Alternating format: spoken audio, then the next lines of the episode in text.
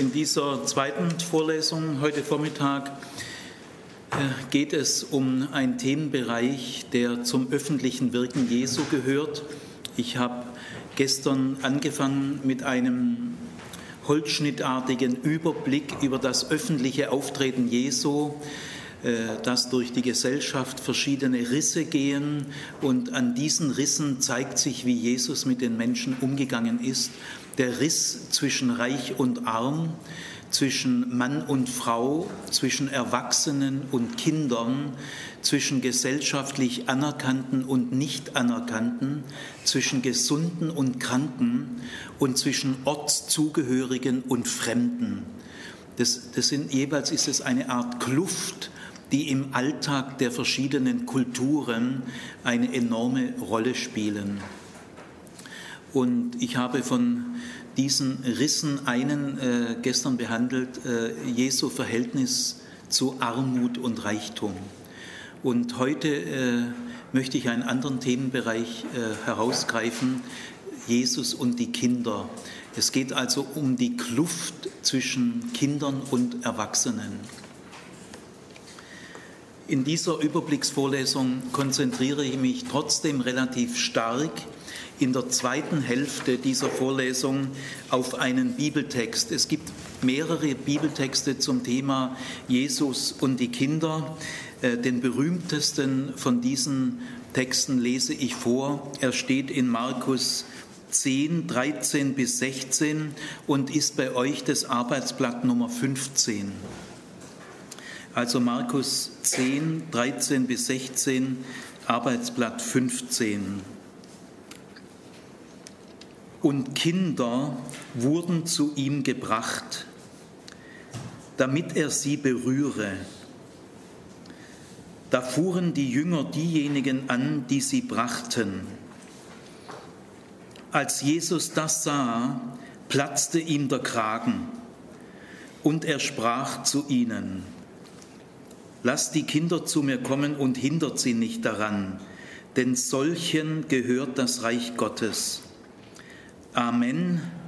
Ich sage euch, wer das Reich Gottes nicht annimmt wie ein Kind, wird nicht hineinkommen. Dann umarmte er die Kinder, legte ihnen die Hände auf und segnete sie. Über Kinder und das Kindsein kann man aus sehr verschiedenen Perspektiven sprechen.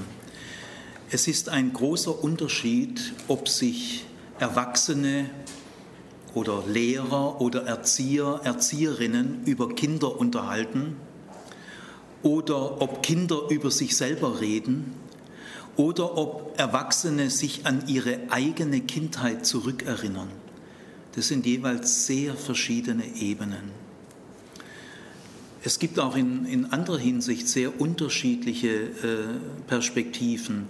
Wir kennen in der Regel Kindheit als relativ gut versorgte Kindheit der mitteleuropäischen bürgerlichen Mittelschicht. Aber es gibt ganz andere Kindheiten. Die Kindheit der Straßenkinder in Bukarest oder Moskau, oder die prostituierten Kinder in Bangkok oder die Kriegssoldatenkinder in Afrika. Es gibt auch die totalitär schon gedrillten Kinder in totalitären Staaten. Und es gibt auch in der Bundesrepublik seit einigen Jahren eine zunehmende Armut. Während in den 1960er Jahren nur ungefähr jedes 60. Kind in Armut aufwuchs, wächst heute jedes siebte Kind in Armut auf, auch in der Bundesrepublik.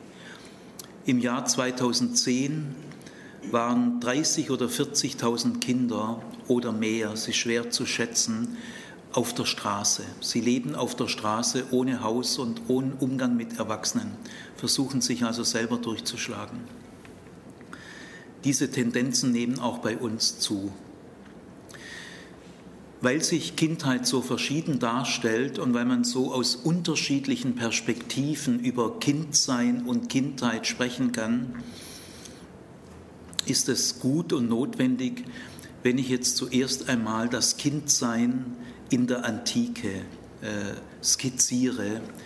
In den letzten 30 Jahren ist in der sozialgeschichtlichen Forschung, führend ist Frankreich, ist die äh, Alltagssituation der Kinder in der Antike gründlich erforscht worden. Wir wissen darüber erst seit 30 Jahren. Diejenigen Kinder in der Antike, bei denen man sich entschlossen hat, sie leben zu lassen und aufzuziehen, diese Kinder haben durchaus eine gewisse erhebliche Bedeutung gehabt. Ich möchte mal die wichtigsten Faktoren, aufgrund deren die Kinder eine gewisse Bedeutung hatten, äh, möchte ich Ihnen mal aufzählen. Erstens, Kinder bewahrten die Sippe vor dem Aussterben. Alle Völker der Antike waren der Auffassung, dass man irgendwie in den Kindern weiterlebt. Zweitens, Kinder waren wichtige, billige Arbeitskräfte. Man musste in Kinder nicht viel investieren. Die Geschwister trugen die Kleider von den Älteren. Es waren überhaupt sehr einfach angezogen, oft auch nackt oder halbnackt. Aber die Kinder konnten schon mit vier, fünf Jahren kehren, putzen. Ab sieben Jahren gehörten Kinder tendenziell zu den vollen Arbeitskräften. Ab sieben Jahren. Spätestens ab zehn, aber schon früher während wir heute viel in Kinder investieren müssen und lange Schulzeit und Lehrlingsausbildung, Studium, das ist eine völlig neue Situation, dass heute äh, Menschen 20, 25, 28 Jahre alt werden, bevor sie ihr eigenes Geld verdienen. Jugendliche gibt es in der Antike nicht. Es gibt nur Kinder und Erwachsene und äh, es gibt keine langen Schulzeiten. Also äh, Kinder waren wirklich nützliche, billige, effektive Arbeitskräfte. Drittens, Kinderreichtum galt in der Antike als Segen, war etwas Positives. Nämlich Kinderreichtum war Ausdruck für göttlichen Segen, aber auch für die Potenz des Mannes, für den Platzhirsch, aber auch für die Fruchtbarkeit der Frau. Also Kinderreichtum war Statussymbol im großen Unterschied zu heute. Und wie ich vorhin gesagt habe, es bringt ja auch rein wirtschaftlich etwas. Männer waren zum Beispiel auch Zeugen und wer äh, zehn Söhne aufbieten konnte als Zeugen vor Gericht, hat, hat einen guten Schutz gehabt. Viertens, Kinder sind die einzige Altersversorgung. Es gibt in der Antike keine Versicherungen. Und deswegen sind Kinder die einzige Versicherung, die man hat.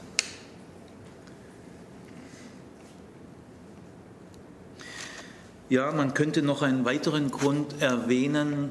Kinder erfüllen ein gewisses Zärtlichkeitsbedürfnis der Erwachsenen. Janusz Korczak hat einmal gesagt, immer wenn Erwachsene ein Kind auf die Knie nehmen, dann wollen sie, die Erwachsenen, gestreichelt werden. Das waren Gründe für die Bedeutung von Kindern innerhalb der Familie. Es gibt aber auch Gründe für die Bedeutung der Kinder für den Staat. Auch hier wieder Kinder bewahren den Staat vor dem Aussterben. Eine demografische Zunahme ist für den Staat gut. Wenn zu wenig Kinder geboren werden, sinkt die Bevölkerungszahl. Das ist nicht gut. Man musste immer wieder mal auch ermahnt werden, äh, dass nicht zu wenig Kinder geboren werden. Söhne sind die zukünftigen Soldaten für den Staat, also enorm wichtig. Es gibt noch einen dritten Grund. Kinder waren religiös gesehen Prozessionssymbole. Das heißt, wenn irgendeine Hungersnot war oder Kriegsnot, wenn der Staat in Nöten war, dann hat man Prozessionen zu den Göttertempeln mit Kindern gemacht weil man der Auffassung war, Kinder sind noch unschuldig und wenn Kinder bitten, dann können die Götter schwerer Nein sagen. Äh, und weil äh, alle Staaten religiös waren und alle Staaten auch in Krisen geraten sind, waren diese Kinderprozessionen religiös nicht unwichtig. Wenn man mal alle diese Gründe Revue passieren lässt, die Gründe für die Familie und die Gründe für den Staat, dann fällt Folgendes auf. Alle aufgezählten Gründe machen die Kinder bedeutsam für die Erwachsenen. Sie sterben nicht aus, sie haben einen Altersschutz, sie haben billige Arbeitskräfte, sie haben ein Statussymbol, sie haben künftige Soldaten und so weiter. Keine dieser Gründe gibt dem Kind als Kind eine Bedeutung sondern es geht in allen diesen Gründen um den späteren Nutzen der Kinder oder bei den Prozessionen sogar um den direkten Nutzen der Kinder für die Erwachsenengesellschaft. Also die Kinder wurden beurteilt nach ihrem Nutzen für die Erwachsenengesellschaft. Es geht bei keinem Grund um das Kind als Kind. Kindsein galt in der Antike nicht als eine eigene Form des Menschseins, sondern Kindsein galt als Vorstufe des Erwachsenenlebens. Im Sinne von, du bist noch nicht viel, du wirst erst noch etwas. Mensch im vollen Sinn ist in der Antike nur der Erwachsene. Kinder sind sozusagen Mängelwesen. Sie sind noch durch gewisse Defizite, durch gewisse Mängel gekennzeichnet. Sie sind noch ungebildet, unerfahren, unerschick, un, ungeschickt und so weiter. Diese Vorsilbe un spielt eine enorme Rolle, wenn man Kinder beurteilt. Kinder hatten auch keine eigenen Rechte. Es gibt in der Antike keine Kinderrechte. Wenn also, sagen wir mal, ein Fußballverein oder ein Schachverein, also ich will jetzt keine bestimmte Sportart bevorzugen oder benachteiligen oder irgendein Schwimmclub eine gute Kinderarbeit macht, dann muss das noch keine Form der Kinderfreundlichkeit sein. Da geht es um den VfB. Kinder sind unsere Zukunft. Naja, das hat Hitler auch schon gewusst.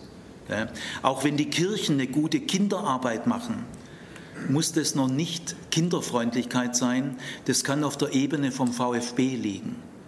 Äh, Kinder sind die Zukunft unseres Clubs und wir sind, eine, wir sind eine effektive Kirchengemeinde, wir machen gute Kinderarbeit.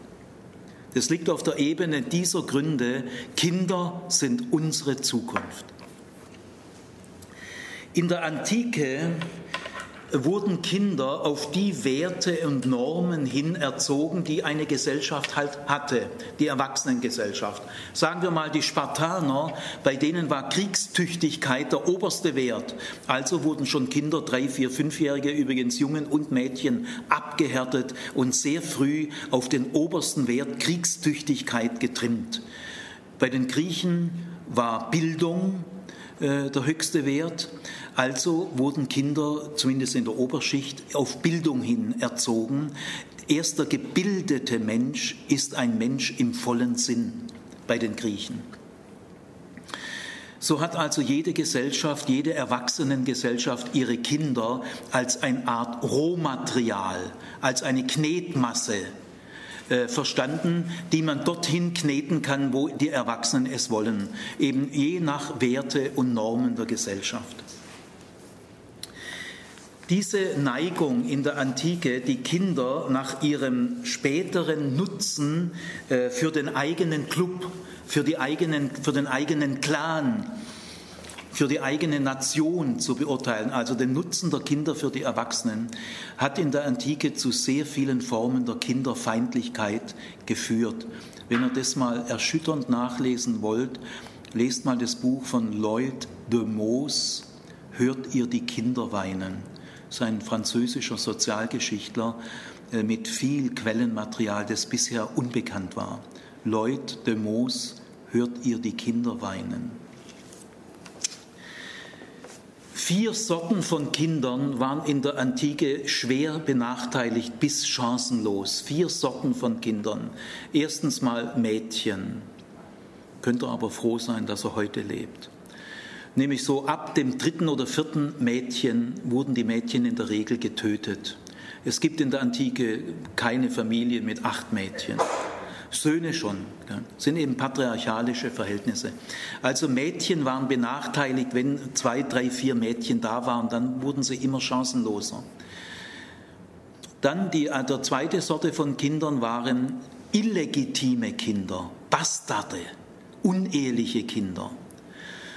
Die Kirchen Europas haben bis 1960, 65 unehelich geborene Kinder nicht kirchlich bestattet.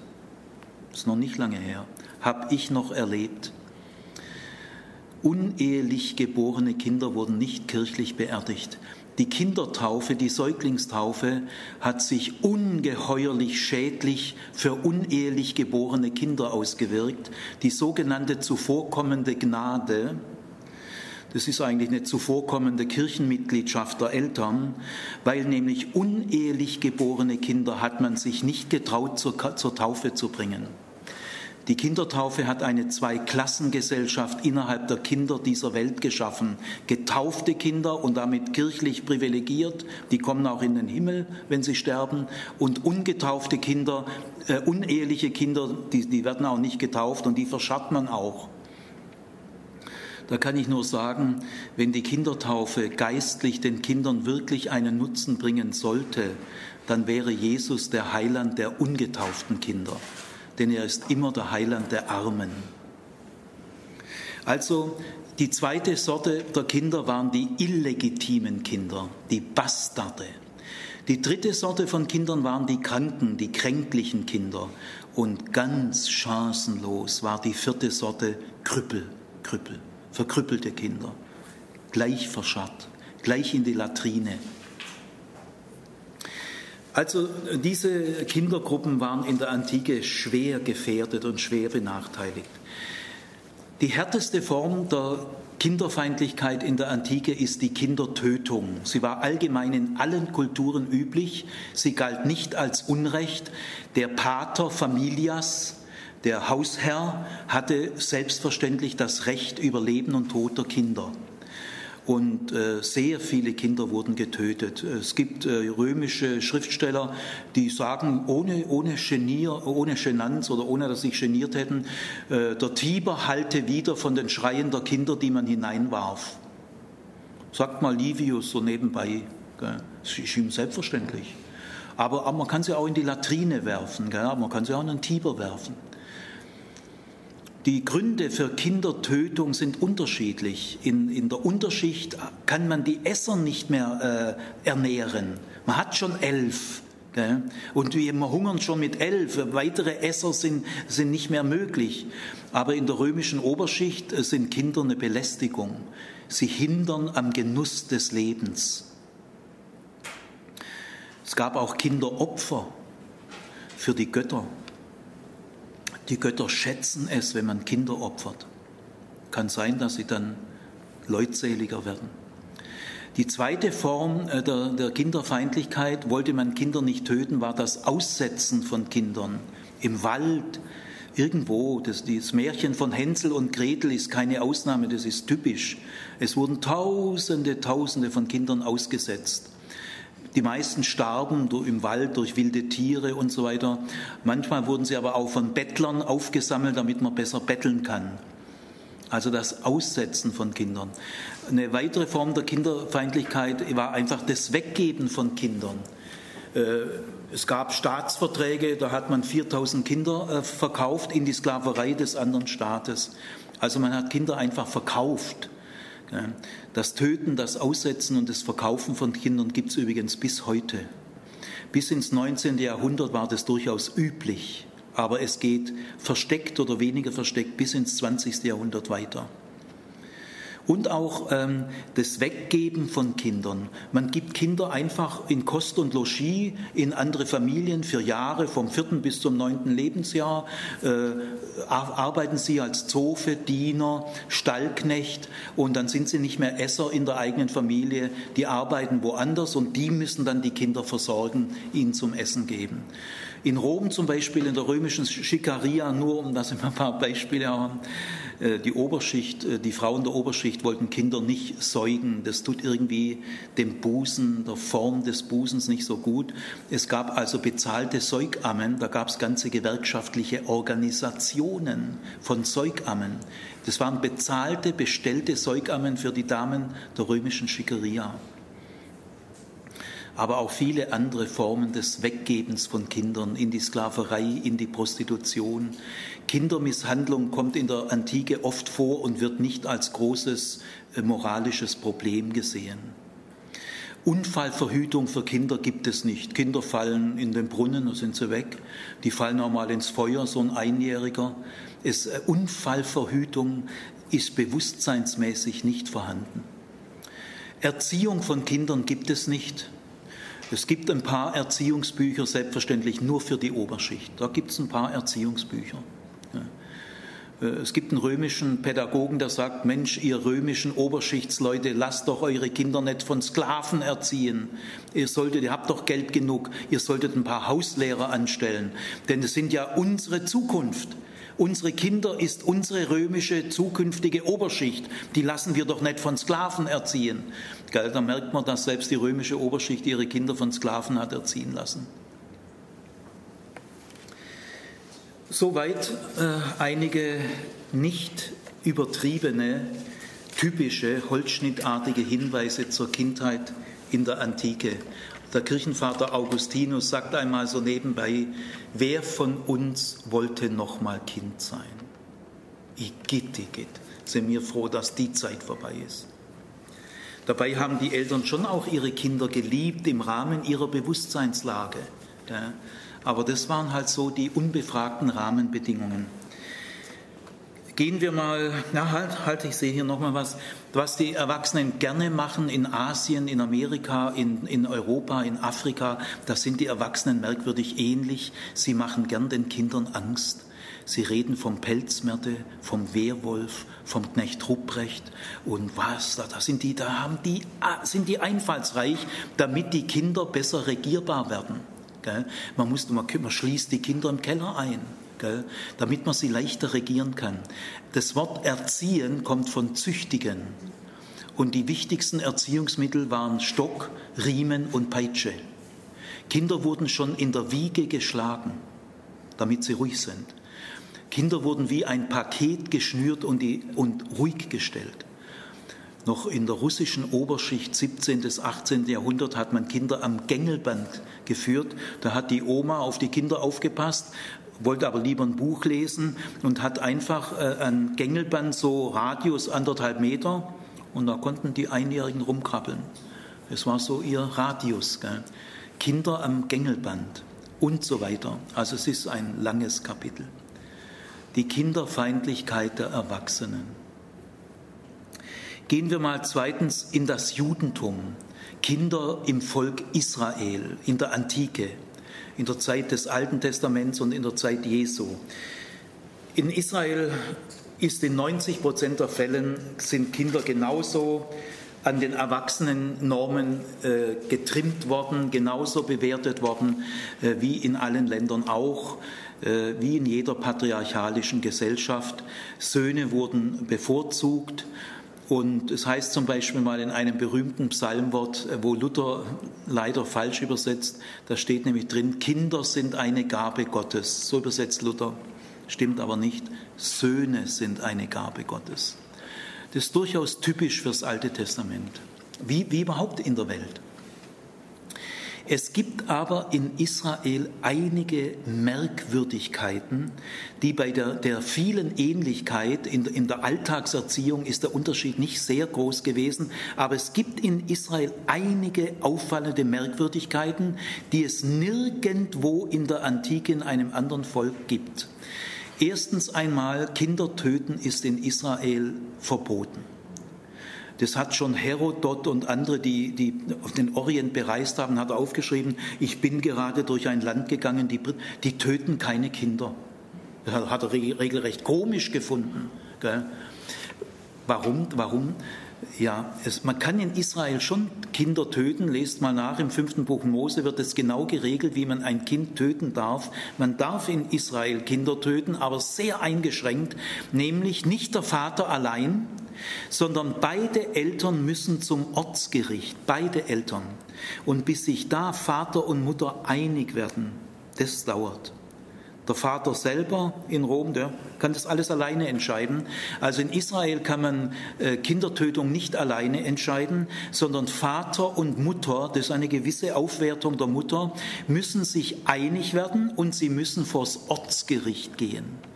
und sie müssen sagen, dieser unser Sohn oder unsere Tochter ist widerspenstisch und störrisch und gehorcht nicht den Eltern und wir sind dafür, dass dieses Kind getötet wird. Und dann muss das ganze Ortsgericht zustimmen. Erst dann darf man in Israel ein Kind töten. Wir wissen nicht, wie oft das vorgekommen ist. Es kann sein, dass es überhaupt nie vorgekommen ist. Wir wissen es nicht. Aber die Auflage war hoch. Kinder aussetzen war in Israel auch verboten, ist den Durchreisenden auch aufgefallen. Dann fällt auch auf, dass Kinder nicht in dem Maße als Mängelwesen gelten, die durch Defizite gekennzeichnet sind, wie sonst überall im Mittelmeergebiet und im Orient. Das hat damit zu tun, dass Kinder als Geschöpfe Gottes gelten und dass diese Gottesbeziehung, die zwischen Gott und den Kindern besteht, von Geburt an besteht. Von Geburt an bist du mein Gott heißt es mehrfach im Alten Testament. Du hast mich aus dem Mutterschoß gezogen. Und solche Sätze, die gibt es außerhalb von Israel nicht. Und weil die Gottesbeziehung betont auch schon von Geburt an gilt, sind Kinder nicht einfach nur die Vorstufe des Erwachsenenlebens. Sie sind nicht einfach nur Mängellebewesen. Sie sind von Geburt an Geschöpfe, Mädchen und, und Söhne. Und dann ist auch äh, verblüffend, dass im Alten Testament der Gott Israels irgendwie ein besonderes Verhältnis zu Kindern hat. Es heißt zum Beispiel in einem Psalm, aus dem Munde der Säuglinge habe ich mir ein Loblied zugerichtet. Aus dem Munde, das ist ein Psalmwort, es steht in meinem, ne, ich gucke mal schon nach. Ja, ich finde es jetzt nicht so schnell. Ist, ich glaube, es ist Psalm Nein, ich weiß es nicht. Ich kann es nachher gleich sagen. Dann zum Beispiel sagt Gott, als Israel klein war, Ephraim, als du in der Wüste lagst und deine Nabelschnur herumhing, da habe ich dich gesehen und bin nicht an dir vorbeigegangen, sondern habe dich aufgehoben. Als Israel klein war, habe ich es geliebt. Solche Sätze gibt es im Alten Testament, so sprechen Jupiter und Zeus nicht. Und das Allerverblüffendste ist, dass die israelitische Religion als einzige Religion der Welt, kann ich so öffentlich sagen, es ist keine andere Religion bis heute gefunden worden, als einzige Religion der Welt eine Religion der Verheißungen ist, der Zusagen auf Zukunft. Das ist vollkommen neu.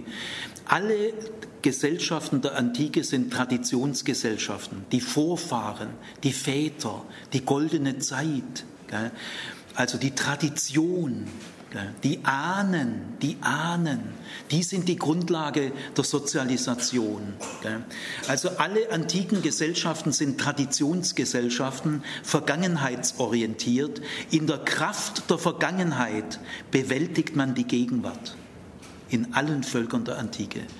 Die Tradition, die Vergangenheit ist der Speicher der Erfahrungen von Generationen und diese Erfahrungen haben sich bewährt und in, in der Geborgenheit der Tradition bewältige ich das Leben. Das ist in Israel in gewisser Weise genauso, aber doch anders. Denn in Israel entstehen Verheißungen. Der Gott Israels ist ein Gott der Verheißung. Er hat, er hat sehr viel mit der Zukunft zu tun. Und es ist nicht das ewige Rad der Wiederkehr, Frühjahr, Sommer, Herbst und Winter. Es passiert immer wieder das Gleiche, sondern nein, der Gott Israel ist ein Gott der Geschichte. Er führt dich in unbekannte Zonen, in der du noch nie warst. Der Gott Israel ist gut für manche Überraschung. Der hat noch viel vor. Der holt dich aus Ägypten heraus und er hat ein Ziel. Und dieses Ziel hat es in der Vergangenheit noch nie gegeben. Also Gott ist der Gott der Zukunft. Er sagt, ich will dich in ein neues Land führen, in ein weites Land, wo Milch und Honig fließt. Ich werde dich begleiten, ich werde mit dir sein. Ich bin Jahwe, ich werde für euch da sein. In Israel äh, spielt die Zukunft eine viel größere Rolle wie in allen antiken Gesellschaften. Und das verändert die Rolle der Kinder. Denn ohne Kinder gibt es gar keine Zukunft. Kinder sind die Bedingung, dass sich die Zusagen Gottes überhaupt erfüllen können. Wenn Gott schon ein Gott der Verheißung ist, dann muss es Kinder geben, dass wir die Erfüllung der Verheißung noch erleben. Kinder sind in Israel Träger der Verheißung. Und das wertet sie auf. Das ist also ein Unikum.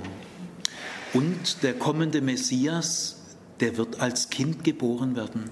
Ein Kind ist uns geboren. Das sind also die Merkwürdigkeiten in Israel. Da beginnt etwas an Aufwertung der Kinder, am stärksten durch die zentrale Rolle der Verheißungen. Kinder werden zur Bedingung, dass die Verheißungen in Erfüllung gehen können. Und in dieser Geschichte der Hoffnung und der Aufwertung der Kinder steht der Jude Jesus aus Nazareth. Jetzt will ich nochmal äh, diesen Text äh, vorlesen, weil es ist schon ein Weilchen her, dass ich ihn gelesen habe. Vielleicht hört ihr ihn jetzt schon ein bisschen mit anderen Augen nach diesem kleinen Rundumblick äh, Lage der Kinder in der Antike.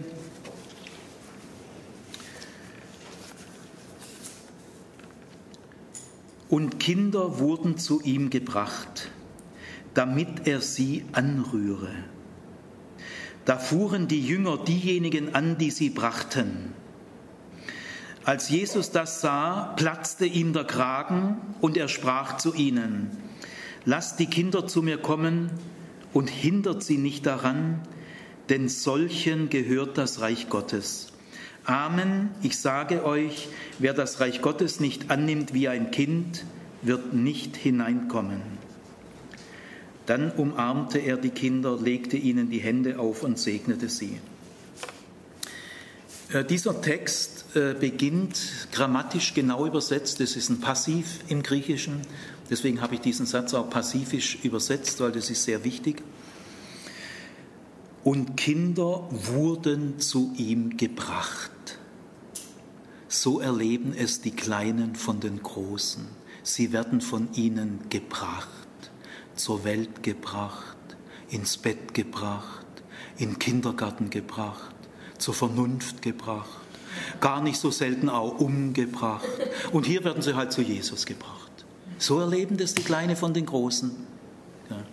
Und weil die Großen so wichtig sind, äh, so schicksalhaft für die Kleinen, ist hier brachial auffällig, dass die Großen gar nicht genannt werden. Wer bringt sie denn? Das ist nicht wichtig. Kinder sind hier nicht Anhängsel der Eltern.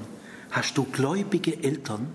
Äh, die, die die Kinder hier bringen, waren das bekehrte Juden. Das ist völlig egal. Die Kinder werden hier nicht nach den Eltern beurteilt. In einer Welt, in einer antiken Welt, wo die Eltern doch dominieren, werden die Eltern ausgeklammert.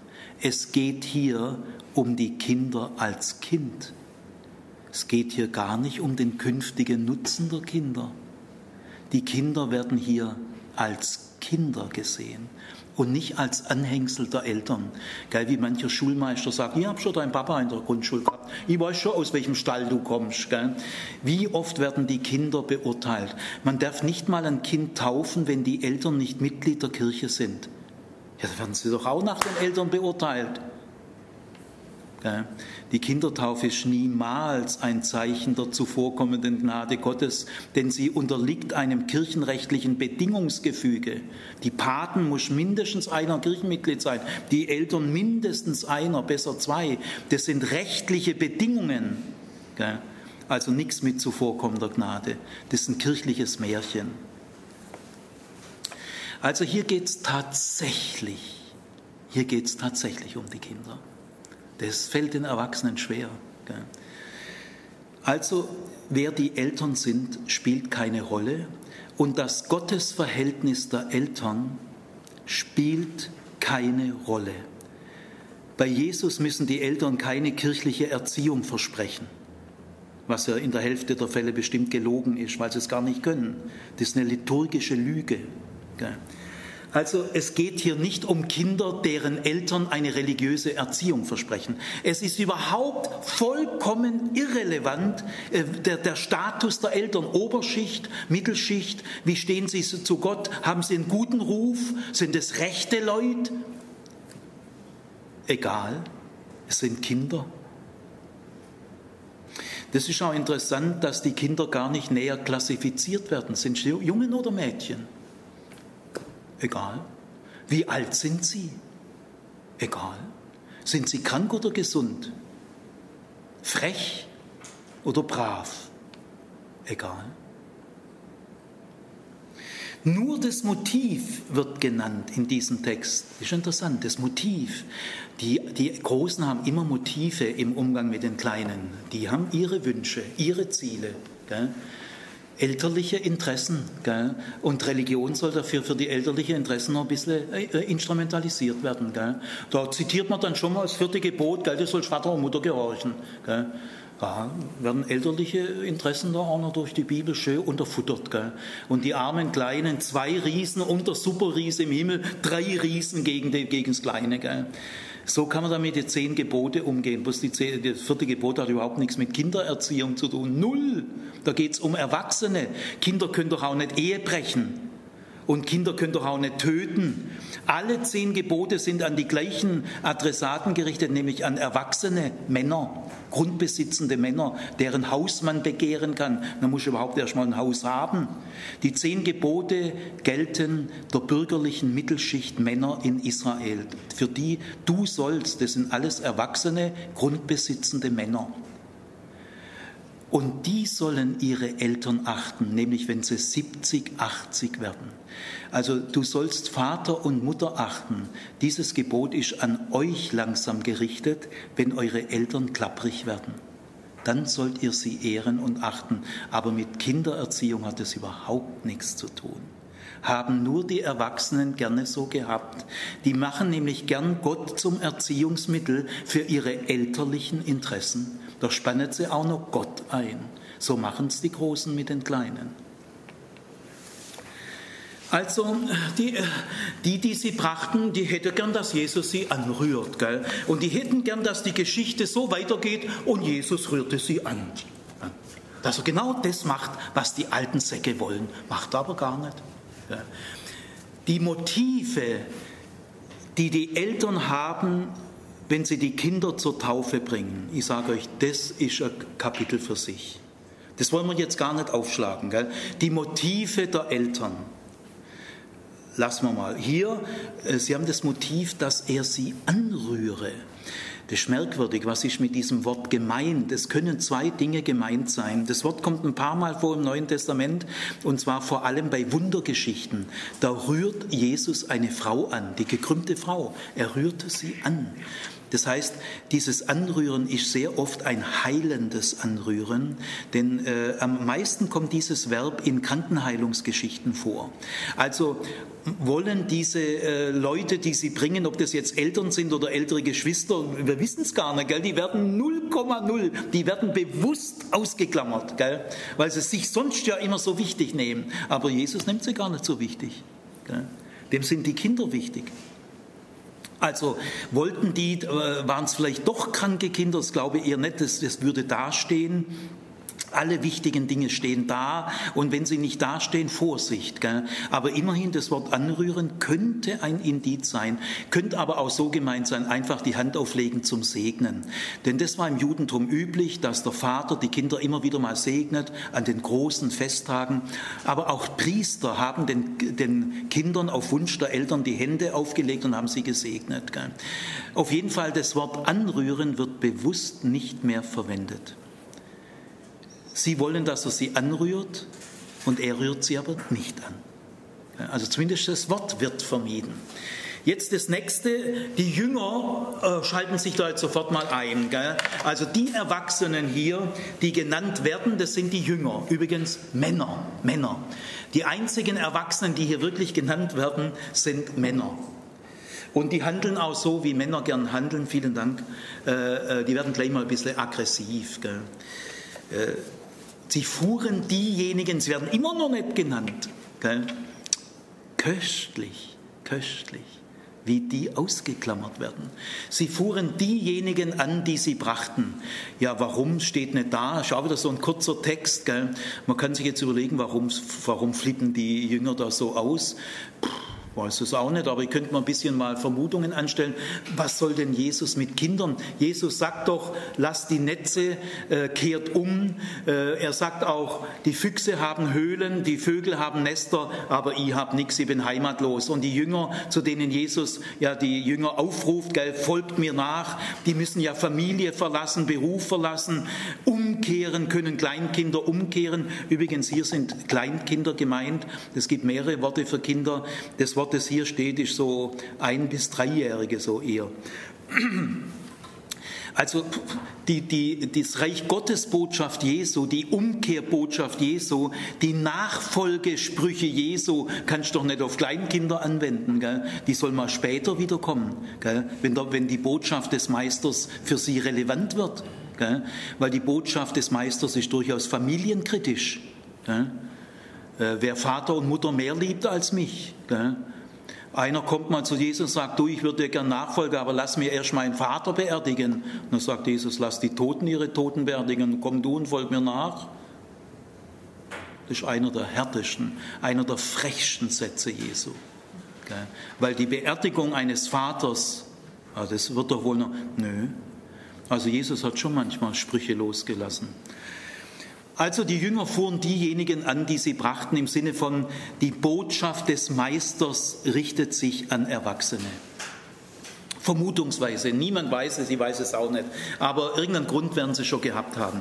Und jetzt kommt das härteste Wort, das jemals über Jesus gesagt wird. Es steht nur an dieser Stelle, nur, nur einmal an der Stelle ist das aggressivste Wort, das jemals über Jesus steht. Luther hat da seine feudalen Schwierigkeiten. Gell? Er übersetzt, da wurde Jesus unwillig.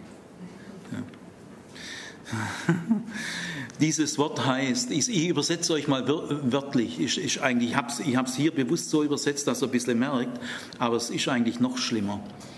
Dieses Wort heißt im Griechischen, da verlor er seine Beherrschung.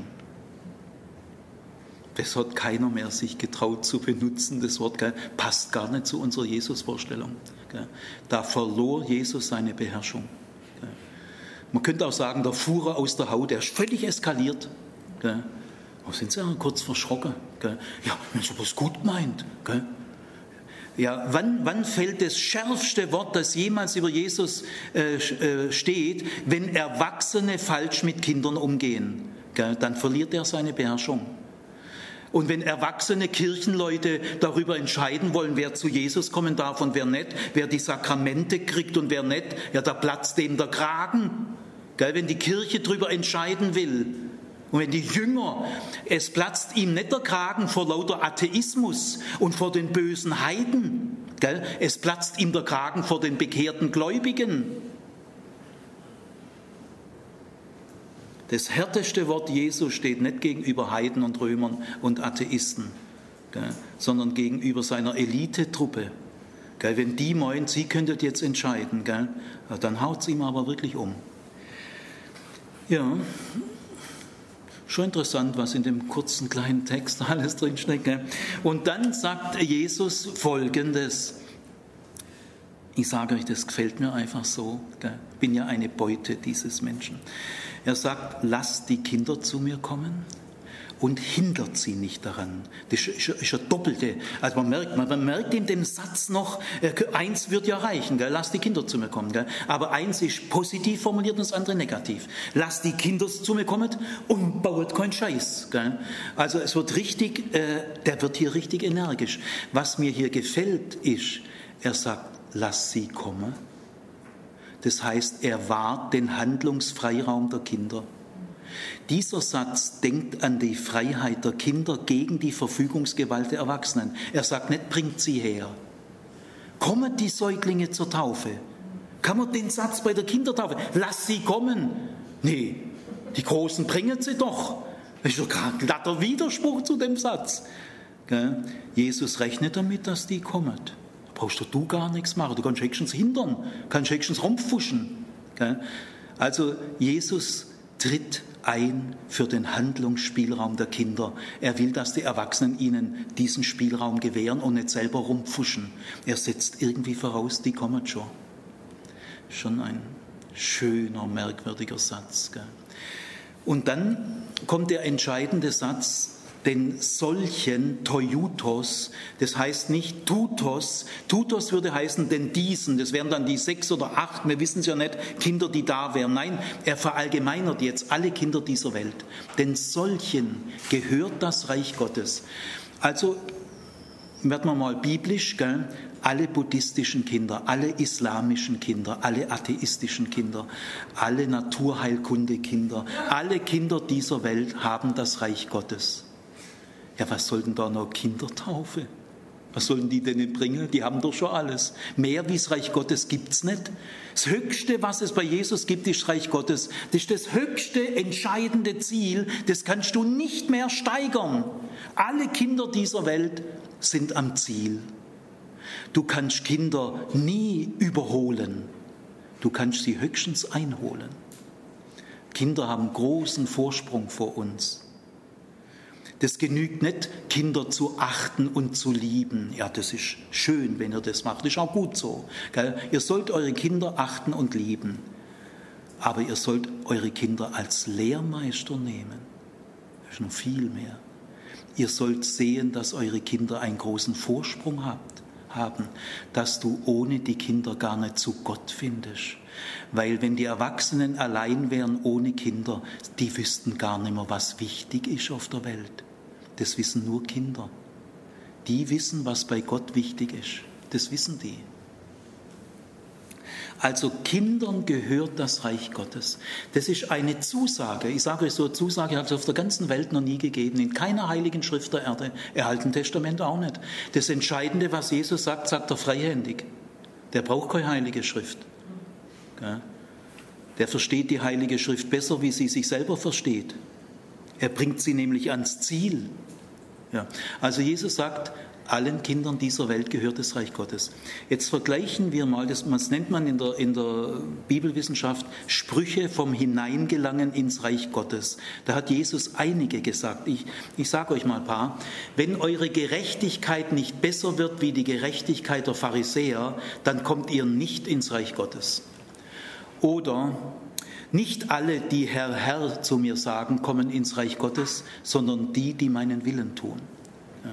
Oder wenn ihr nicht umkehrt und werdet wie die Kinder, das ist ein anderer Spruch, der steht nicht hier, der steht in einer Parallelüberlieferung. Wenn ihr nicht umkehrt und werdet wie die Kinder, dann kommt ihr nicht ins Reich Gottes. Und solche Sprüche gibt es einige. Man merkt, wenn Jesus vom Reich Gottes zu Erwachsenen redet, stellt er Bedingungen.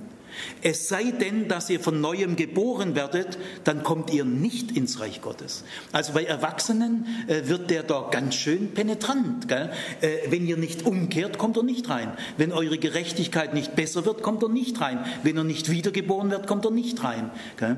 Also bei den Erwachsenen äh, redet er anders. Es gibt allerdings drei Sprüche vom Hineingelangen ins Reich Gottes zu Erwachsenen, die sind ähnlich wie dieses. Ich sag's euch mal. Zu beglückwünschen, ihr Armen, denn euch gehört das Reich Gottes. Ist auch bedingungslos. Aber nur die Arme. Da ist, der, da ist zwar keine Bedingung, aber da ist der Adressatenkreis eingegrenzt. Er sagt nicht, zu beglückwünschen sind die Reichen. Er sagt auch nicht, zu beglückwünschen sind die Mittelschichtsleute. Nein, er sagt wirklich nur, ihr könnt das ganze Neue Testament lesen, nehmt es bitte ernst, das Neue Testament. Äh, er sagt nur, zu beglückwünschen sind die Tochoi, die Entwurzelten, denn ihnen gehört das Reich Gottes allen Entwurzelten dieser Erde. Buddhistisch entwurzelt, islamisch entwurzelt, atheistisch entwurzelt, e-, eben entwurzelt. Alle Entwurzelten dieser Welt sind Bürger im Reich Gottes, jetzt schon. Und dann gibt es einen Satz, da sagt Jesus, zu beglückwünschen sind die, die um meines Namens willen verfolgt werden, denn ihnen gehört das Reich Gottes. Aber nur die um seines Namens willen verfolgt werden. Und dann gibt es noch einen dritten äh, Spruch, mehr gibt es nicht. Glücklich, du kleine Herde, denn es ist deines Vaters Wohlgefallen, dir das Reich zu geben. Schau aber nur die kleine Herde. Also jetzt fasse ich es mal zusammen. Bei den Erwachsenen stellt Jesus entweder Bedingungen, es sei denn, dass du von neuem geboren, Gerechtigkeit besser umkehrst wie Kinder, oder Jesus schränkt den, den Adressatenkreis ein. Nur die Armen, nur die Verfolgten, nur die kleine Herde. Niemals sagt Jesus Erwachsenen als Erwachsenes Reich Gottes zu, aber er sagt den Kindern als Kinder des Reich Gottes zu. Und daran könnt ihr erkennen, dass die Kinder einen Vorsprung haben. Das ist eine schallende Ohrfeige für jede Erwachsenengesellschaft feudalistische Erwachsenengesellschaft, kapitalistische, kommunistische, sozialistische, aristokratische, für jede Erwachsenengesellschaft. Jesus sagt Kindern als Kinder das Reich Gottes zu. Damit setzt er voraus, ich weiß auch nicht, woher er das weiß, damit setzt er voraus, dass Gott ein besonderes Verhältnis zu Kindern hat. Kinder stehen in einer besonderen Nähe zu Gott, die wir Erwachsene nicht haben. Jetzt an diesem, diesem entscheidenden religionsgeschichtlichen Kometenspruch, denn solchen gehört das Reich Gottes, tun wir mal diesen Meister der Sprache linguistisch ganz ernst nehmen. Er verdient es. Dann fällt Folgendes auf. Diese Zusage ist ein echtes Versprechen, ist eine Zusage. Diese Zusage ist ohne Einschränkung, ohne Bedingung und ohne Begründung. Ich sage es nochmal, weil es so wichtig ist. Diese Zusage ist ohne Einschränkung. Sie gilt allen Kindern dieser Welt. Keine christliche Kirche darf diese Zusage einschränken und an irgendwelche Riten binden. Dann verrät sie die Kinderliebe Jesu, die allen Kindern dieser Erde gehört. Nicht die Kirche verwaltet die Liebe Gottes kann höchstens rumfuhrwerken. Also ohne Einschränkung. Kranke Kinder, missgebildete Kinder, Mädchen, illegitime Kinder, allen Kindern, Bastardkinder, vergraben auf dem Kirchenacker. Ja, bei Gott nicht, bei Gott nicht. Ohne Bedingung Jesus sagt nicht, den Kindern gehört das Reich Gottes, die später gläubig werden, die sich später bekehren. Äh, selig sind die Kinder oder dem Reich Gottes gehört die Kinder, die später meine Nachfolger werden. Da lässt er ganz schön der Griffel davon weg. Ja, müsste mal Jesus wirklich kennenlernen, wie der zu Kindern steht. Dieser Satz ist vollkommen bedingungslos auf spätere Effekte, späterer Nutzen für die Jesusbewegung kümmert ihn nicht. Ihn kümmert es die Kinder als Kinder, nicht ihr spätere Reaktionen. Die spielen keine Rolle bei dieser Zusage. Und dann ist auch hochinteressant, ohne Begründung. Er begründet es nicht.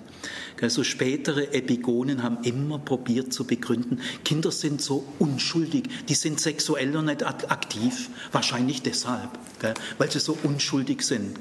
Ja, ist der Sex schuldig? Oder Kinder sind so naiv. Gell? Äh, die, die, gläubigen Christen sollten alle naiv bleiben. Du, du, äh, Wissenschaft und Theologie, ne? also wir sollen ja kindlich sein. Gell? Kindlich heißt, wir sollen naiv bleiben. Wir brauchen keine Bildung. Gell? Wir, können, wir können ruhig bildungsfeindlich sein als Christen. Sagt doch Jesus, äh, wie die Kinder. Also wahrscheinlich kommt, kommen die deswegen in den Himmel, weil sie so naiv sind und wir sollen auch naiv werden oder bleiben. bleiben. Mädchen müssen schon gar nicht auf Schule und Mädchen studieren, das ist nicht gut fürs Reich Gottes. Also, oder andere sagen, weil Kinder so demütig sind oder weil sie, ich weiß nicht, was diese konservativen Säcke, dahinter steht ja auch gar keine Kinderliebe. Äh, die, die haben irgendwelche Begründungen gefunden. Es muss doch einen Grund haben. Nein, es hat keinen Grund. Warum liebt eigentlich Gott die Kinder besonders, mehr wie euch und mich. Warum? Ich sage euch, es gibt keinen Grund. Das Einzige ist, weil er es will. Die Liebe nämlich hat keinen Grund. Wir sagen, wenn wir jemand lieben, gell, unsere Liebe hat ja sehr viele Motive. Gell. Wir haben es immer mit den Motive, weil du attraktiv bist, weil du ausstudiert hast, weil ich mich mit dir auf dem Liebesmarkt gut sehen lassen kann. Gell. Und sonst sagt die erstaunte Öffentlichkeit, wie ich denn die an den rankomme.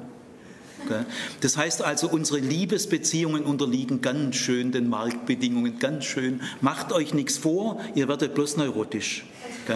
Also unsere Liebe hat Gründe, weil du so klug bist, weil du einen Doktortitel hast, weil du so zuverlässig bist, weil du so herzlich bist, weil du so treu bist, äh, weil ich mich mit dir blicken lassen kann, weil du meiner Marktlage entsprichst und so weiter, was es alles für Gründe gibt. Aber was ist denn an unsere Liebe, wenn die Gründe wegfallen, wenn die Frau hässlich wird, wenn sie krank wird, wenn sie nimmer, oh, kracht es ja auch. Gell? Dann kommen Schlammschlachten, dann kommt Scheidung. Und da, da, sagt man sich manchmal, Mensch, die haben sich doch mal geliebt.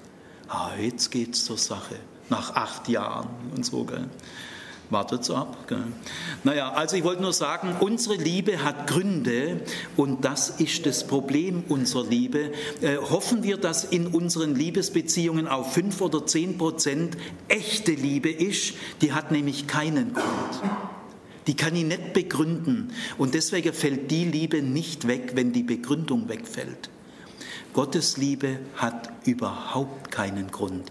Kannst du mir sagen, warum Gott dich lieben soll? Oh, ich weiß nicht warum. Kannst du dir einen Grund sagen? Der könnte auch wirklich sagen, ich bin froh, wenn ich die los bin. Hast mich genug enttäuscht. Also ich sage euch, die Liebe Gottes hat überhaupt keinen Grund. Und deswegen hält sie Deswegen hebt sie, sagt der Schwab. Gell? Also Gottes Liebe ist grundlos, sie ist ein Geheimnis. Du kannst ein Geheimnis nicht begründen. Gott liebt die Kinder ohne Begründung. Kann auch nichts dafür, aber so ist es. Jetzt kommt der nächste Satz. Jesus sagt jetzt, Amen, ich sage euch, wenn ihr das Reich Gottes nicht annehmt wie ein Kind, dann kommt ihr nicht hinein. Amen-Sprüche gibt es ungefähr 20, 25. Der Jesus ist der erste Mensch, der bei wichtigen Sprüchen, wenn Jesus vorher sagt Amen, dann könnt ihr wichtig, sicher sein, dass jetzt ist er engagiert, jetzt wird er emotional. Dann sagt er nämlich immer Amen. Das hat noch nie ein Jude gesagt, weil Amen ist ein Schlussspruch. Es heißt nämlich so sei es im Hebräischen oder so ist es. Beides kann es bedeuten. Und deswegen sagt man das am Ende vom Gebet oder auch am Ende von einem Wunsch oder von einem Segenspruch, sagt man man am Schluss, so ist es oder so sei es. Ja, und Jesus hat dreht irgendwie rum. Kein Mensch weiß warum. Aber äh, wenn Sie einen Spruch finden, der mit Amen anfängt, können Sie sicher sein, der stammt vom historischen Jesus. Weil es hat noch nie ein Mensch vorher gemacht. Und jetzt haben wir einen Amen-Spruch. Das ist ein besonderer Spruch. Amen, ich sage euch, also jetzt geht es um was, das sind Offenbarungssprüche, die kann nur er sagen. Warum er das weiß, das weiß ich nicht, aber er hat, er hat den Eindruck, dass er es weiß. Und wenn er sagt, jetzt sage ich euch etwas, was ihr nicht wisst, aber was ich weiß, dann sagt er Amen. Amen, ich sage euch, wenn ihr das Reich Gottes nicht annehmt wie ein Kind, kommt ihr nicht rein. Jetzt haben sich wieder die konservative kirchlich-katholisch, evangelisch, freikirchlich, orthodoxe Tradition haben sich jetzt wieder in ihrem Saft und Soße äh, überlegt, was heißt denn wie ein Kind werden. Wenn die Erwachsenen äh, da anfangen, da muss man gleich mal ein bisschen Angst kriegen. Die haben gesagt, also jetzt kommt wieder diese ganze konservative Soße. Ich kann es nicht anders sagen, weil sie wirklich so schlimm ist.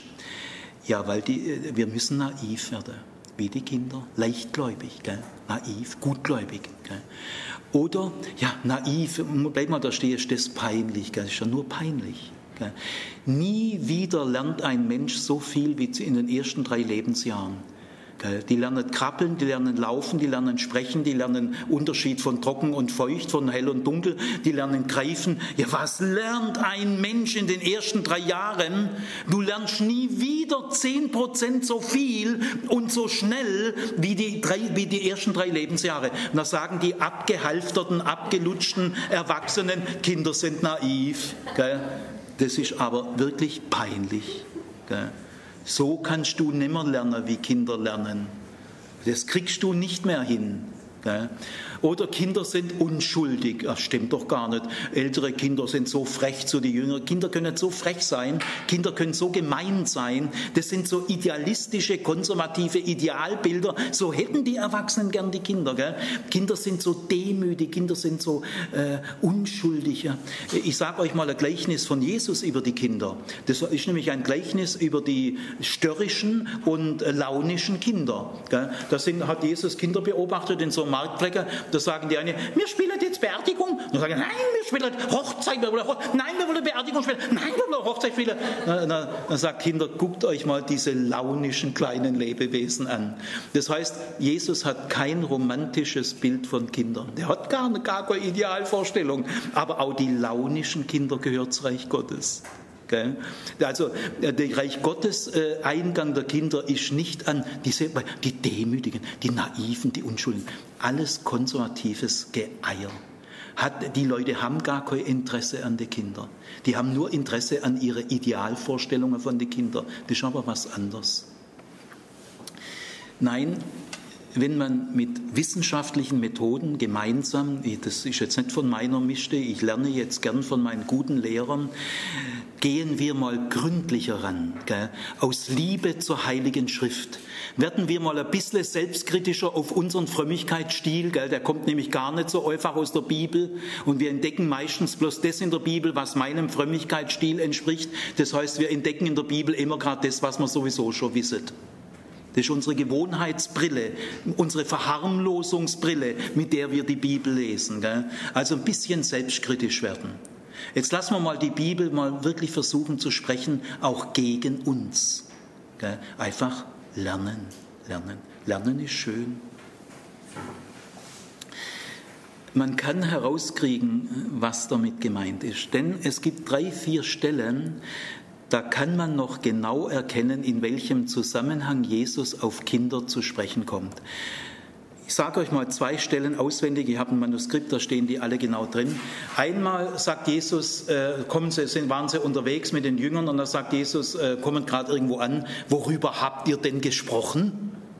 Ja, irgendwie gemerkt, was sind die jetzt noch gerade wieder für Probleme? Und dann schweigen die Jünger alle peinlich berührt. Und dann sagt Jesus, komm, raus damit. Jetzt, was habt ihr gesprochen? Da sagen sie, ah ja, wir haben so über, überlegt, wer der Größte von uns ist. Dann ruft Jesus ein Kind und sagt, wer so wird wie dieses Kind, der ist der Größte. Und an einer anderen Stelle äh, gibt es mal den Rangstreit der Jünger. Wer darf zu deiner Rechten und zu deiner Linken sitzen? Gell? Wandern sie mal wieder, gell? und wieder typisches Männergerede, gell? diese Göckel, gell? diese Gockelsprache.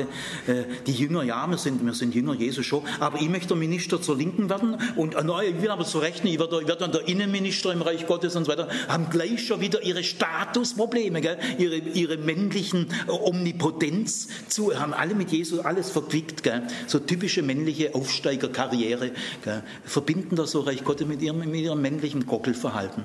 Und dann ruft Jesus wieder ein Kind. Gell, deswegen ist das kein Zufall. Und sagt, wer ein Kind aufnimmt in meinen Namen, der nimmt mich auf. Das heißt, die Kinderworte Jesu wie ein Kind haben als Kontext, als sachlichen Kontext den Statuskampf der Männer, Rangstreit der Jünger. Das heißt, was ist eigentlich das Kindliche am Kind? Jetzt versuchen wir das mal wirklich rauszubekommen, denn wenn ihr, wenn ihr das Reich Gottes nicht annehmt wie ein Kind, was ist damit gemeint? Das können wir über diesen Kontext rausbekommen. Kinder, nicht, Kinder sind nicht demütig, Kinder können schwer stolz sein? Kinder können rachsüchtig sein, Kinder können penetrant sein, Kinder können gemein sein. Trotzdem gehört ihnen das Reich Gottes weil sie Kinder sind. Also äh, es geht bei dem Wie ein Kind sein nicht um Eigenschaften der Kinder. Das ist der Irrweg der konservativen Tradition. Es geht nicht um Eigenschaften der Kinder, sondern um ihre objektive Lage. Da kommst du auf steinernen Grund und baust nicht auf Sand. Es geht um die Lage der, der Kinder, ihre, ihr, ihr Kindheit, nicht um Kindsein, sondern ihre Kindheit, ihre objektive Situation und die kann man angeben, ohne idealistische Spekulation. Nämlich, Kinder sind Menschen ohne gesellschaftliche Macht.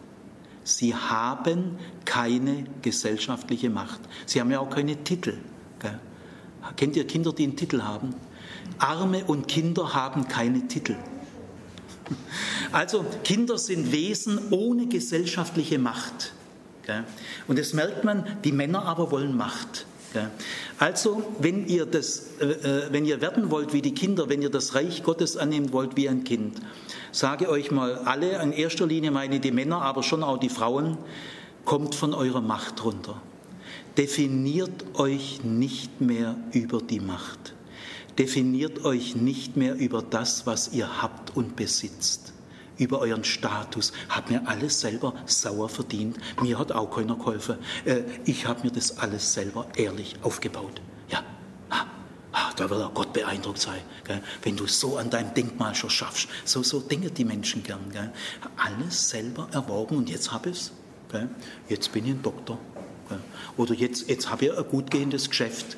Also äh, nein, so äh, Kinder wissen, Kinder wissen, dass sie nicht über gesellschaftliche Macht verfügen.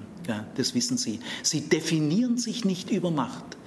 Und hört auf, euch über Macht zu definieren, über das, was ihr könnt und habt. Dann werdet ihr wie Kinder.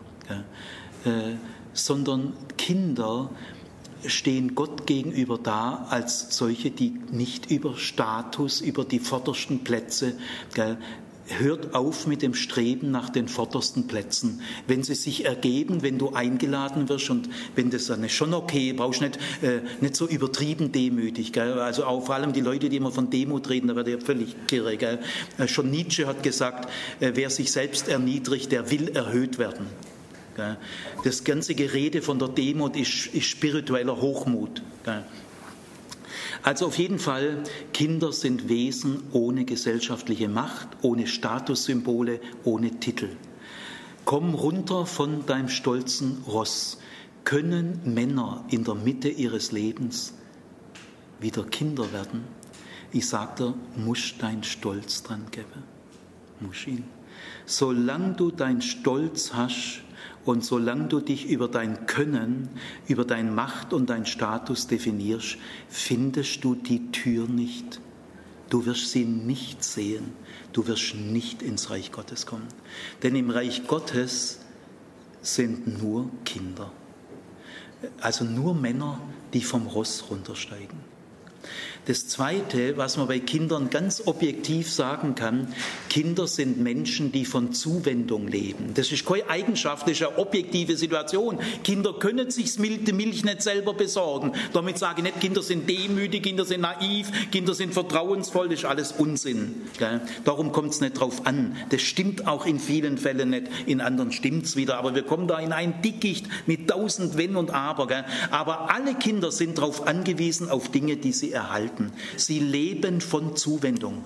Und da genieren die sich auch gar nicht. Gell? Wenn der Papa heimkommt, äh, da lange die gleich mal in die Tasche, Papa, hast du was mitgebracht? Gell? Das, die genieren sich doch nicht. Ich sag dir, du, beim Reich Gottes brauchst dich gar nicht genieren. Kannst einfach zugreifen. Brauchst dich nicht genieren weil Gott weiß, dass du von lauter Zuwendung lebst. Gell? Sag doch nicht diesen dummen Spruch, im Leben kriegt man nichts geschenkt. So ein saublöder Spruch. Du kriegst doch alles geschenkt. Hast du deine Geburt, hast du die organisiert? Hast du deine eigene Geburt organisiert? Du kriegst doch die Luft geschenkt, die Erde, die Landschaften, die Farben, die Eltern. Du kriegst doch eigentlich alles Entscheidende geschenkt. Und solange du das nicht erkennst, bist du ein armer Depp. Also, leb doch einfach so wie die Kinder, die leben doch auch von Zuwendung. Leb so von Gott wie die Kinder von der Zuwendung. Ich sag dir, dann siehst du die Tür. Also wie ein Kind heißt einfach, ich lebe von Geschenken. Im Entscheidenden lebe ich von unverdienten Geschenken. Oder hast du das verdient, dass du lebst? Und das Dritte ist, Kinder sind objektiv. Ich sage euch, ich brauche kein bisschen spekulieren. Gell? Das stimmt einfach. Kinder sind Menschen am Anfang. Die stehen noch am Anfang. Das ist keine Eigenschaft, das ist ihre objektive Situation. Kinder sind neugierig, ist vieles für sie neu. Die erwarten was vom Leben, die erwarten was von uns. Äh, was ist so prall gefüllt, voller Erwartung wie ein Kind? Kannst du mir im Leben irgendwas zeigen, das so satt und voller Erwartungen ist wie ein Kind? Ein Kind ist prall angefüllt, voller Erwartung. Erwartest du von Gott so viel wie ein Kind vom Leben, dann siehst du die Tür dann findest du die Tür, sonst stapfst du bloß im Dunkel rum. Du bist ein Mensch am Anfang. Wir sind bei Gott immer am Anfang. Wir sind ganz am Anfang. Wir, wir leben vom ABC. Werd doch wieder neugierig. Äh, erwarte was von Gott. Äh, so viele Überraschungen, wie ein Kind vom Leben erwartet, erlebt, erwarte so viele Überraschungen von Gott. Ich sage dir, die kommen, die kommen. Also, das heißt, Reich Gottes annehmen wie ein Kind, ohne sich über Macht, Elite, Status, Können, elitäres Imponiergehabe, Titel und alle Rangunterschiede, die die Menschen so auf Abstand voneinander bringen, verlieren jeden Sinn und Berechtigung im Reich Gottes. Alle Titel dieser Welt, hat Martin Luther gesagt, und da hat er recht, sind Ausdruck der Sünde. Selbstverständlich auch alle meine Titel. Im Reich Gottes gibt es keine Titel. Also, und wie bringen Titel Scheu, Ehrfurcht? Ah, Professor, wie darf ich Sie? Schrecklich, gell? alle Titel, aller, oh, der fährt Mercedes 600, oh, der, der, der ist Vorstandsmitglied. Oh, die ganzen Titel, der Rang bringt uns voneinander auf Abstand, macht uns fremd. Welche Nähe welche Nähe könnte zwischen uns blühen, wenn wir uns kein Fatz mehr über Titel, Rang und Status definieren? Diese Nähe, das ist Nähe im Reich Gottes. Dann, wir leben von Geschenken, brauchst dich nicht genieren. Greif doch mal ganz ungeniert nach Gott. Und wir stehen ganz am Anfang. Es liegt noch so viel vor uns so viel Zukunft, so viel Überraschung. Wir sind Menschen des Anfangs. Dann nehmen wir das Reich Gottes an wie ein Kind. Dann hat Jesus die Kinder umarmt, so übersetzt es. Ich sage euch mal, was hier im Griechischen steht. An dieser Stelle steht das zärtlichste Wort, das jemals über Jesus steht. Es steht nur hier und in Markus 9. Dieses Wort kommt zweimal vor, beide Mal nur bei Kindern. Auch bei Markus 9 kommt das gleiche Wort vor. Das heißt nicht einfach nur umarmen. Das griechische Wort kann man nicht richtig übersetzen. Es heißt auch schmusen. Es heißt auch streicheln. Es ist das zärtlichste Wort, das jemals über Jesus in der Bibel steht. Das härteste und das zärtlichste Wort in diesem Text.